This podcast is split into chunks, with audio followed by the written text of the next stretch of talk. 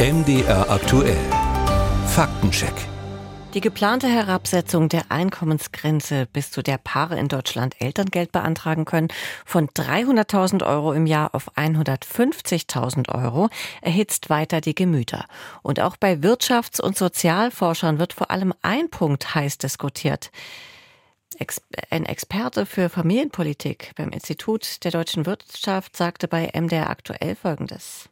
Ich halte es für nicht zielführend, beim Elterngeld zu sparen. Familienpolitik ist fürs Sparen eh grundsätzlich schwierig, weil die Investition in Kindern eigentlich das ist, was sich langfristig am allermeisten auszahlt.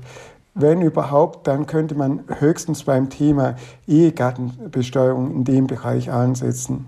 Das sagt Vido Geis, Experte für Familienpolitik.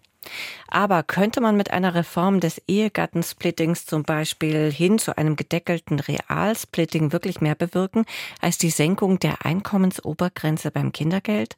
Stefan Rank mit einem Faktencheck. Wirtschafts- und Sozialforscher sind sich in dieser Frage einig. Für Michaela Kreienfeld zum Beispiel, Professorin für Soziologie an der Hertie School in Berlin, ist die Diskussion nicht neu. Die Reform des Ehegattensplittings, die kommt ja jedes Mal auf. Dies wird von allen Beiräten gefordert. Und natürlich würde man durch Maßnahmen wie Reform des Ehegattensplitting, die Mitversicherung des nicht erwerbstätigen Ehepartners, das sind Maßnahmen, die könnte man genauso gut überdenken. Da würde mehr Geld rauskommen. Wie viel mehr erklärt Dr. Robin Jessen, stellvertretender Leiter des Kompetenzbereichs Wachstum, Konjunktur und öffentliche Finanzen beim RWI, Leibniz Institut für Wirtschaftsforschung. Also das sind wirklich andere Größenordnungen.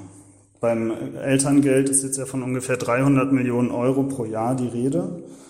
Beim Ehegattensplitting sind es zweistellige Milliardenbeträge. Der Grund liegt auf der Hand. Beim Ehegattensplitting spielt die Einkommensteuer eine Rolle, über die der Staat jährlich mehrere hundert Milliarden Euro einnimmt. Und, so Jessen weiter. Und wenn man dabei Vergünstigungen, wenn man das Ehegattensplitting als solche betrachten möchte, abschafft, dann ist einfach die Hebelwirkung viel größer, als wenn man einen Transfer wie das Elterngeld für etwa 60.000 Familien abschafft.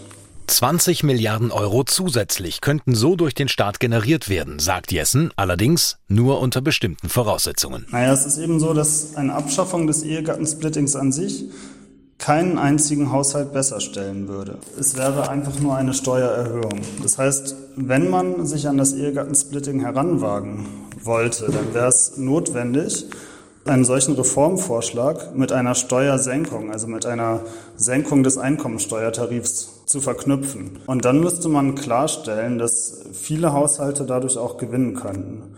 Wenn man das nicht tut, dann ähm, werden sich insbesondere Ehepaare Sorgen machen, bei denen die Arbeitseinkommen relativ ungleich verteilt sind.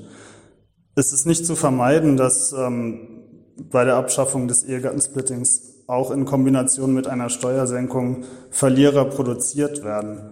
Aber das wären ziemlich wenige. Und so sehr Ehegattensplitting wie auch Elterngeld reformbedürftig sind, gibt Soziologin Michaela Kreienfeld zu bedenken, in der ganzen Diskussion eines nicht aus den Augen zu verlieren. Es werden dann zwei familienpolitische Maßnahmen gegeneinander ausgespielt. Also ist die Wichtigkeit eben nicht gegeben. Und das ist, glaube ich, die ähm, grundsätzliche Frage. Warum muss es dann wieder in der Familienpolitik sein?